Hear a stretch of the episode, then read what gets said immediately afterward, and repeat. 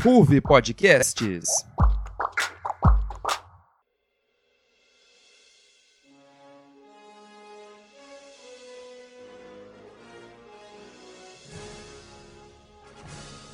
Decolagem em 3, 2, 1.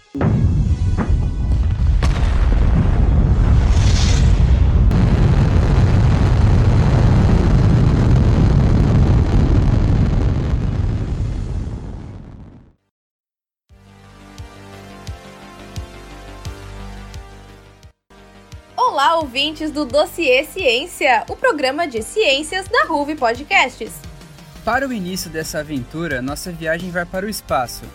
Nossa companhia dessa temporada será o Observatório de Astronomia da Unesp de Bauru. No episódio da semana passada, falamos sobre exploração lunar e hoje falaremos sobre os misteriosos e temidos buracos negros, com o professor assistente doutor do Departamento de Física e Meteorologia da Faculdade de Ciências da Unesp Bauru, o Rodolfo Leng. É sócio efetivo da Sociedade Astronômica Brasileira, SAB, e desenvolve pesquisas, projetos e publicações na área de educação em astronomia, formação de professores e prática de ensino de ciências e de física. Eu sou o Natan. E eu sou a Maiana e esse é o Dossiê Ciência.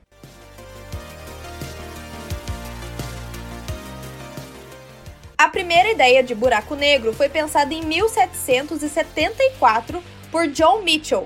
De acordo com ele, uma estrela com uma massa de pelo menos 500 vezes maior do que o Sol teria uma gravidade tão intensa que a luz seria desacelerada e cairia de volta na estrela, fazendo com que ela não pudesse emitir luz. Mitchell a chamava de estrela negra, e desde então os estudos sobre buracos negros evoluiu bastante. Buracos negros são objetos de grande massa e compactados em um espaço muito pequeno, o que significa que é muito denso. Lembrando que massa é diferente de densidade. Quando a gente fala de densidade, estamos falando de massa sobre um determinado volume. Ou seja, dizer que um corpo tem grande densidade significa muita massa para pouco volume. Um exemplo perfeito para entendermos melhor é aquela clássica pegadinha do professor de física. O que pesa mais, um quilo de penas de galinha ou um quilo de chumbo? Ambos possuem a mesma massa, mas a diferença é o volume, que impacta na densidade, sendo o chumbo mais denso do que a pena de galinha. Na superfície do buraco negro há uma aceleração infinita, fazendo com que nada possa superá-la, nem mesmo um feixe de luz. O que há no centro de buraco negro é uma singularidade. Não se sabe o que acontece lá dentro. Lá, as leis da física não podem ser aplicadas. Então, se um objeto caísse em um buraco negro, em determinado momento, o objeto desapareceria para o observador, mas não se sabe o que, que aconteceria com ele. O objeto nunca mais poderia sair de lá. Professor, explica pra gente o que é essa singularidade. A singularidade, ela pode ser entendida assim do ponto de vista matemático, vamos dizer, né? Quando chega numa conta que tem que dividir um número por zero.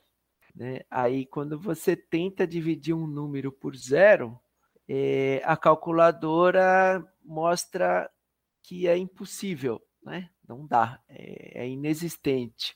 Ah, então, isso, assim, de um modo simples, né, a gente pode dizer que singularidade seria isso. Né? Não, não, não tem como é, você encontrar um, um valor para isso, uma resolução para isso, né? Também uma, um outro modo de se entender isso é, seria dizer que você tem uma singularidade, uma grande quantidade de matéria.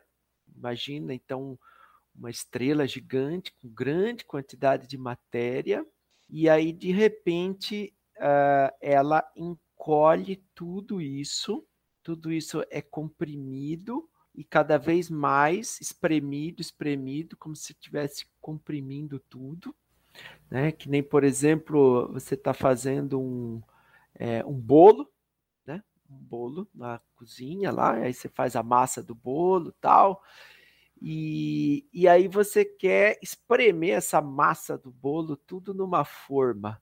Mas aí você fala, ah, mas essa forma está muito grande, eu quero espremer tudo isso num, num copo. Aí você pega aquela quantidade de massa do bolo e tenta fazer caber tudo no copo. Não pode sair nada para fora do copo. Tem que. Aí vocês. Entendeu? Tem que fazer toda aquela quantidade de massa caber no copo. Aí você pega e diz: ah, não, o copo está muito grande ainda. Eu quero que caiba num copinho de café. Aí você pega aquela massa e comprime cada vez mais no copinho de café.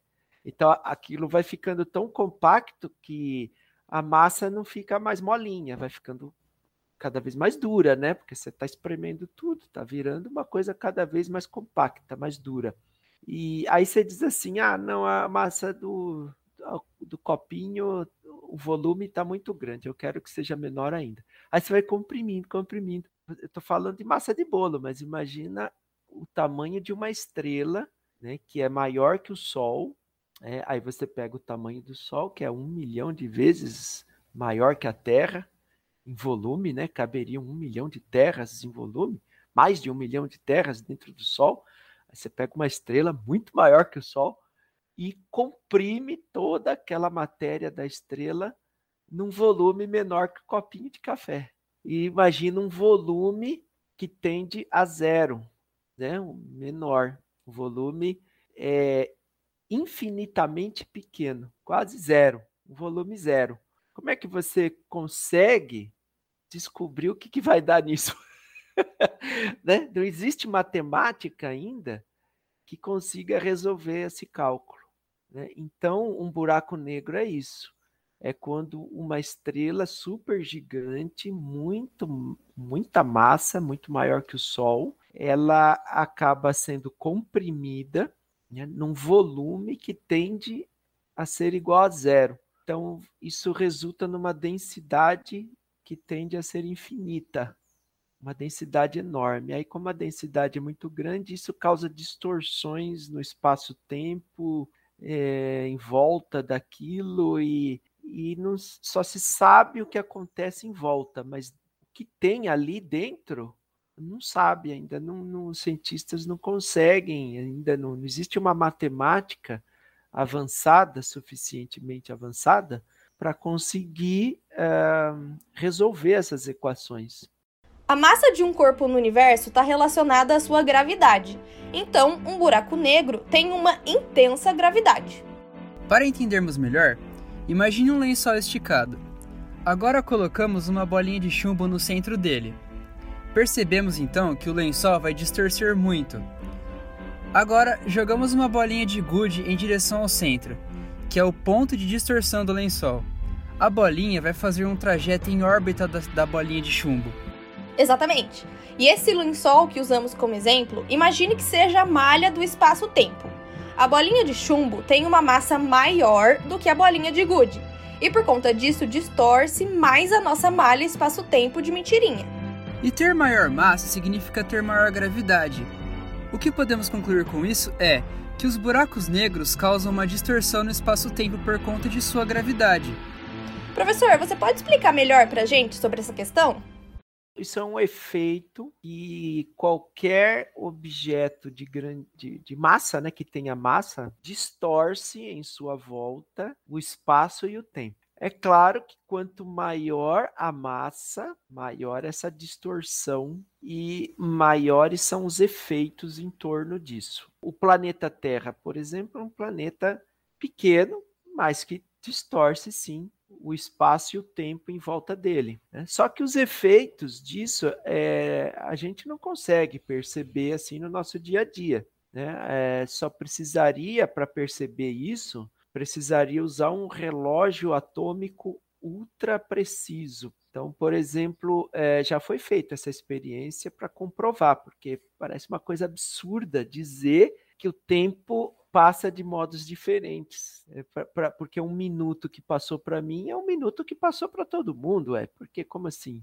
Um minuto está diferente do outro minuto. O tempo passa mais lentamente para outra pessoa, né? Como é que pode isso? Parece uma coisa do contrassenso mas de fato isso isso acontece de verdade, né? Não é ficção não. Por exemplo, eles fizeram esse experimento com relógios atômicos super precisos. Você sabe que o relógio atômico ele atrasa um segundo a cada um milhão de anos. ah, vamos dizer assim, um relógio atômico. Então, se você tiver dois relógios atômicos ajustados um com o outro, né, é, é, sincronizados, né, então você tem aí a medida de várias casas depois da vírgula, eles estão passando, está correndo o tempo igualzinho um do outro, certo? Muito bem. Só que quando um relógio atômico desse, um fica no andar de baixo e o outro é levado para o andar de cima, ou seja, no andar de cima do prédio, ele está mais longe do campo gravitacional da Terra, né? Está mais longe do solo. Então, a gravidade é ligeiramente menor.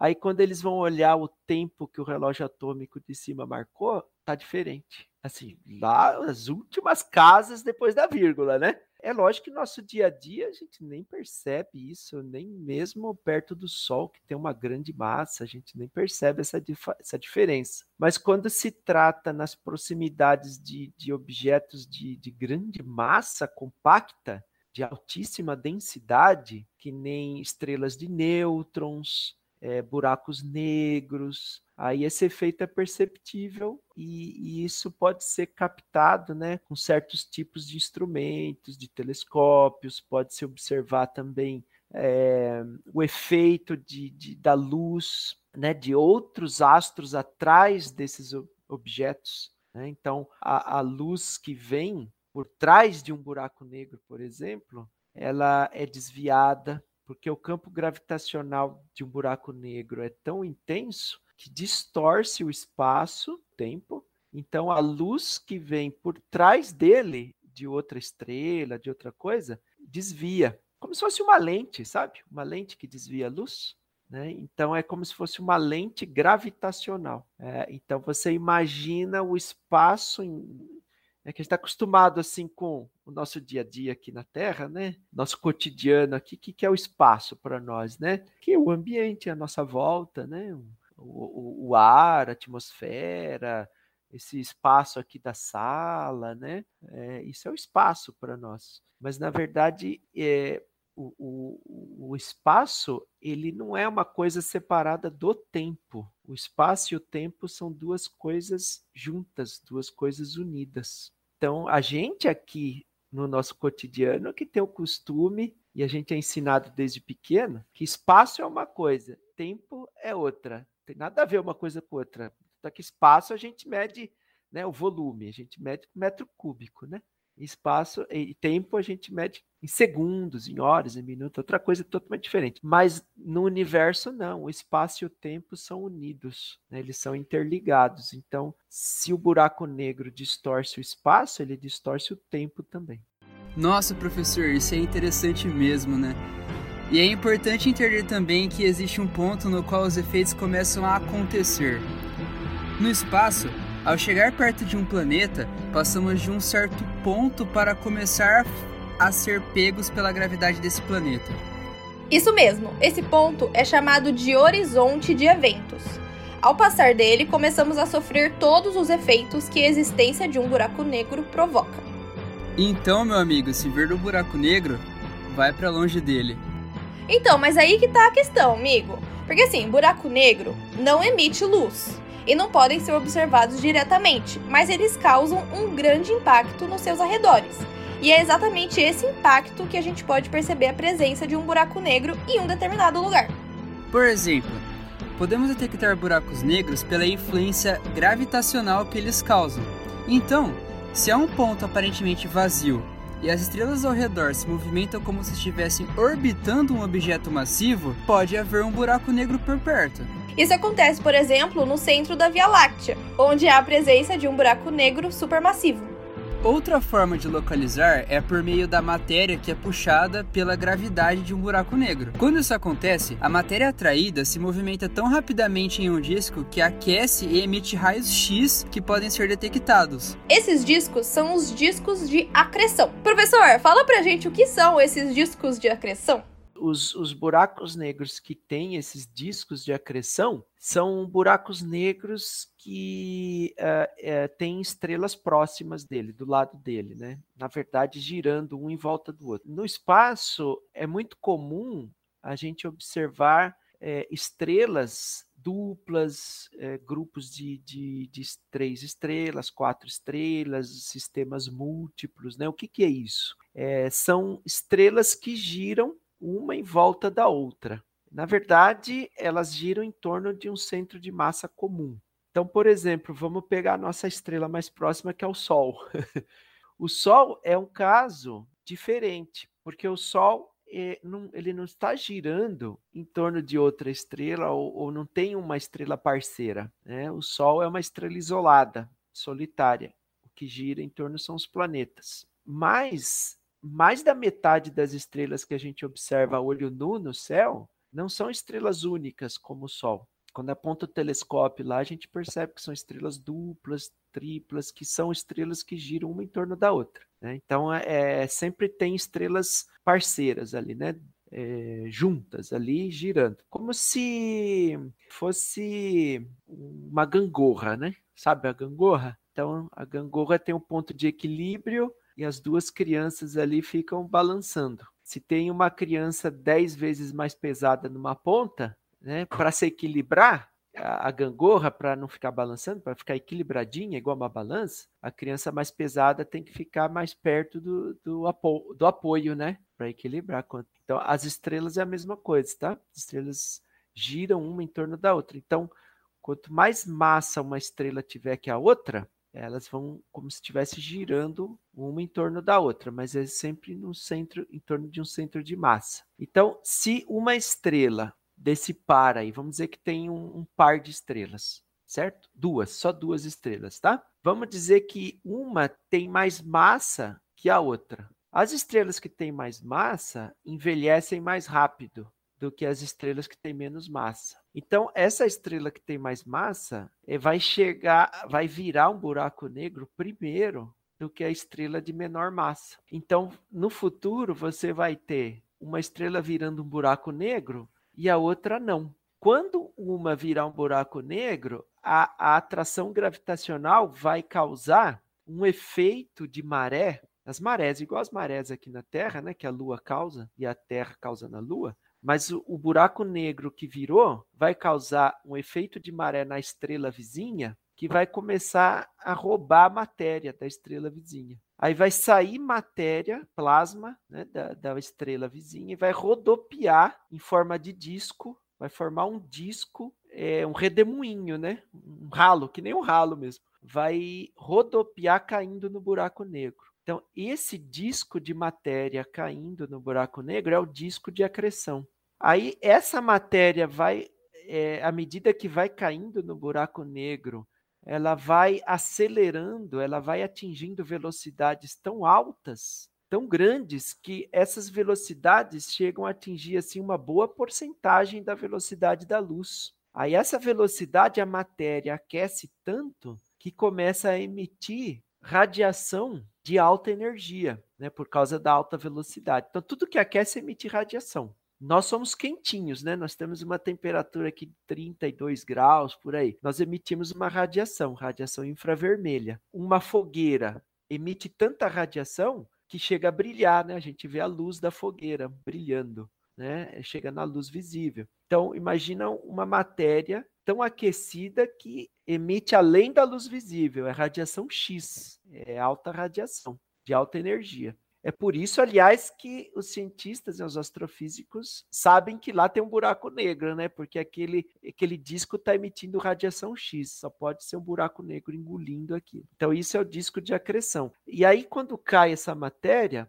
campo magnético que resultou da estrela que virou buraco negro deixa escapar uma, um, um certo tipo de radiação pelos polos do campo magnético que o campo magnético é como se fosse um ímã. Né? Um ímã tem o polo norte e o polo sul. Pelos polos norte e polo sul do campo magnético, escapa a radiação por causa dos elétrons que estão acelerados, como se fosse um, um acelerador de partículas natural. Né? E aí forma aqueles jatos também. Esses jatos são muito observados nessas galáxias superativas aí que eu falei agora há pouco, né? Bom, Agora que sabemos melhor sobre o que são os buracos negros, podemos explicar quais são os seus diferentes tipos. Isso. Existem dois tipos de buracos negros. O primeiro é o buraco negro estelar, que se forma a partir da morte de estrelas de grande massa, tão grande que a massa deles é maior do que a do Sol. Já o segundo tipo são os buracos negros supermassivos. Esses possuem sua origem desconhecida até o momento, porém acredita-se que tenham surgido na origem das galáxias que se localizam. Depois de entendermos melhor sobre os buracos negros, qual é a importância de estudarmos sobre eles? O estudo dos buracos negros, a princípio, eles estão no, no que se chama de pesquisa básica, né? Existem dois tipos de pesquisa científica: pesquisa básica e a pesquisa aplicada. A pesquisa básica é, é o tipo de pesquisa que move o, o cientista é simplesmente a curiosidade ou saber científico, é, é um processo por si mesmo, né? não tem assim uma aplicabilidade para a humanidade, para um fim, um objetivo, né? não tem assim uma meta de desenvolver um produto. A pesquisa aplicada não, a pesquisa aplicada eles uh, investem dinheiro para desenvolver alguma coisa para beneficiar a sociedade diretamente, né? Então, por exemplo, deixa eu ver. Ah, o estudo para desenvolver a vacina, né? Vacina aí do Covid, né? Esse é um tipo de pesquisa científica do tipo pesquisa aplicada, porque investiu-se dinheiro para a ciência descobrir um produto para beneficiar a sociedade. Agora, Uh, pesquisas de astrofísica, astronomia, são pesquisas do tipo pesquisa básica, né, que a princípio, a princípio, né, não tem esse objetivo específico. Porém, a, a, a sociedade acaba derivando muitos benefícios desse tipo de, de desenvolvimento tecnológico para descobrir essas coisas né, do universo. Né? Então, por exemplo, a, a, a gente está usando muitos objetos do nosso dia a dia atualmente, graças à, à tecnologia que teve que ser desenvolvida para se conhecer o universo. Né? Por exemplo, eu só vou dar um exemplo, né? que é a câmera aqui que a gente está usando. Né? O CCD, que é um um componente eletrônico, né, que fica aqui dentro da, da câmera. O CCD é um componente eletrônico que captura, que capta os fótons, né, a luz, e transforma em imagem. Isso foi teve que ser desenvolvido para os grandes telescópios, porque eles usavam câmeras fotográficas com filmes, tinha que revelar, tal. Aí inventaram, né, de desenvolver isso daí, um CCD, quer dizer, como se fosse um, um filme fotográfico, só que digital. E isso foi desenvolvido para os grandes telescópios. No futuro, depois, é que a sociedade, agora hoje em dia, todo mundo usa no celular, tudo quanto é canto tem isso daí, né? Tanto é que hoje nem existe mais as câmeras de filmes, né? De negativo tal. Então, a princípio, veja bem, a princípio isso foi desenvolvido para astronomia. Né? E no final das contas, todo mundo está usando isso e, e, é uma coisa que a gente agora não depende disso. Né? É, isso é só um exemplo. Se, se você pesquisar, a gente tem muita coisa dentro da nossa casa, na nossa sala, no nosso quarto, na nossa cozinha, no nosso banheiro, no nosso quintal, nas indústrias, nas engenharia de alimentos. Tem muita coisa que, primeiro, teve origem lá na, na, aero, na, na, na, na tecnologia aeroespacial, né, para desenvolver equipamentos para se conhecer o espaço, o universo, e que a gente usa hoje no nosso dia a dia. Tanto é que a, a sociedade tomou um rumo tecnológico né, totalmente diferente depois da corrida espacial. Né? É, a gente às vezes não dá conta disso no nosso dia a dia, porque a gente já nasce num mundo tecnologicamente diferente, né? Mas se a gente analisar a história da humanidade, fizesse um gráfico assim, né? É, é um ponto marcante a corrida espacial, né? É o desenvolvimento das tecnologias para se conhecer o universo, dos grandes telescópios. A princípio, assim, olhando né, o estudo dos buracos negros, parece que não contribui nada para a humanidade, né? mas agrega em conhecimento científico e, quem sabe, no futuro a sociedade pode ser beneficiada tecnologicamente né, com as coisas que são desenvolvidas para se conhecer isso. Né? Ei, torcedor que escuta a Ruby Podcasts, você conhece o Núcleo de Esportes? Nosso time é responsável por trazer o toque de bola, a análise, as resenhas e, claro, a informação sobre as principais competições do mundo esportivo. Confira os programas A Liga, Arquibancada e Elas por Elas, no Spotify ou no seu agregador de podcasts favorito. Bom, vimos que existem dois tipos de pesquisa. Uma delas é para beneficiar a sociedade, já a outra é mais focada em responder dúvidas. O exemplo dessa última é a dos buracos negros. Sim, e em 2019 tivemos a primeira foto de um buraco negro supermassivo, que está a 55 milhões de anos-luz da Terra, capturada pelo projeto Event Horizon Telescope, também conhecido por EHT, uma rede de oito telescópios ao redor do mundo. Se observarmos a foto, veremos apenas um borrão amarelo, com um círculo preto no centro, que seria o buraco negro em si. Já o anel amarelo observado na imagem são gases superaquecidos no limite a partir do qual são puxados pela gravidade do buraco negro. Da Terra, esses efeitos são observados por meio da sombra do buraco negro, que é o mais perto que se pode chegar de uma imagem do próprio objeto. O projeto havia começado em 2009 e o resultado do trabalho foi anunciado em coletivas de imprensa simultâneas e em seis artigos publicados em 2019 na The Astrophysical Journal Letters. E para o futuro, o projeto espera avançar de imagens para vídeos de buracos negros, o que não será uma tarefa fácil. É isso aí. Para isso, o projeto acredita ser necessário aumentar a quantidade de telescópios envolvidos nas observações, expandir para telescópios no espaço e melhorar o armazenamento e processamento de dados, o que vai exigir a resolução de diversos desafios. E nossa viagem não acaba por aqui. A tripulação do Dossiê Ciência separou algumas sugestões culturais e educativas para que você continue desbravando o espaço. Não podemos deixar de recomendar o filme Interestelar, de 2014, dirigido por Christopher Nolan. Neste filme foi utilizada a representação gráfica mais verossímil de um buraco negro até então, mesmo que detalhes tenham sido alterados.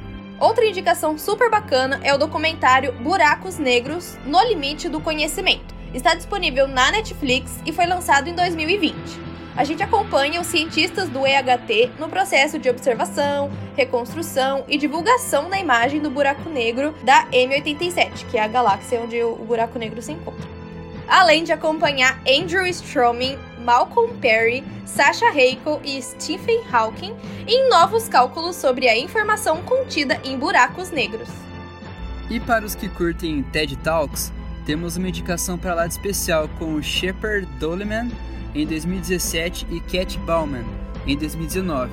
Ambos envolvidos no projeto EHT falaram em palestras TED Talks sobre o desenvolvimento e aplicação do projeto.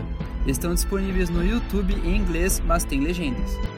E para encerrar o nosso bloco de recomendações, o canal Nostalgia no YouTube tem um documentário a respeito da história do Stephen Hawking e seus feitos para a ciência, suas dificuldades com sua doença rara e outras curiosidades. E antes de finalizarmos o nosso episódio, gostaria de deixar o convite do professor Rodolfo Leng para que os ouvintes conheçam o Observatório de Astronomia da Unesp de Bauru. Fica aqui o convite para vocês visitarem o Observatório Didático de Astronomia da Unesp né, de Bauru. É, o observatório ele atende escolas, atende o público, atende grupo de pessoas mediante agendamento, é, desenvolvemos cursos né, para professores, para o público, é, realizamos pesquisas né, na área de mestrado, doutorado em diversas, diversas linhas, né, não só de educação em astronomia, mas em diversas outras áreas né, também de, de graduação e pós-graduação. Então, o observatório tem sido aqui um verdadeiro laboratório. Né? E então fica aqui o, o convite, quando em breve o observatório voltar nos atendimentos presenciais, né? então venha aqui nos conhecer, vocês e quem está nos ouvindo aí. E a gente se despede por aqui. Agradecemos você por acompanhar a gente nessa viagem para dentro dos buracos negros. É isso aí, galera. Até a próxima aventura.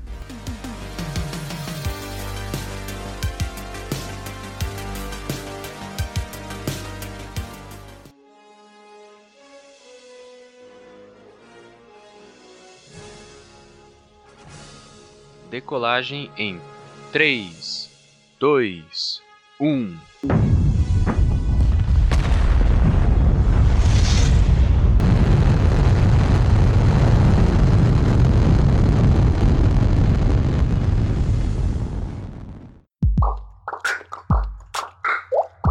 Ruve Podcasts. Esse é um programa do Núcleo de Jornalismo da RUV Podcasts. Pauta por Isabela Calanca, Maiana Souza e Priscila Campolim. Reportagem por Isabela Calanca. Roteiro e locução por Maiana Souza e Natan Araújo. Edição de som por Eduardo Álvares e Denison Guimarães do Carmo. Produção por Isabela Calanca. Edição geral por Maiana Souza.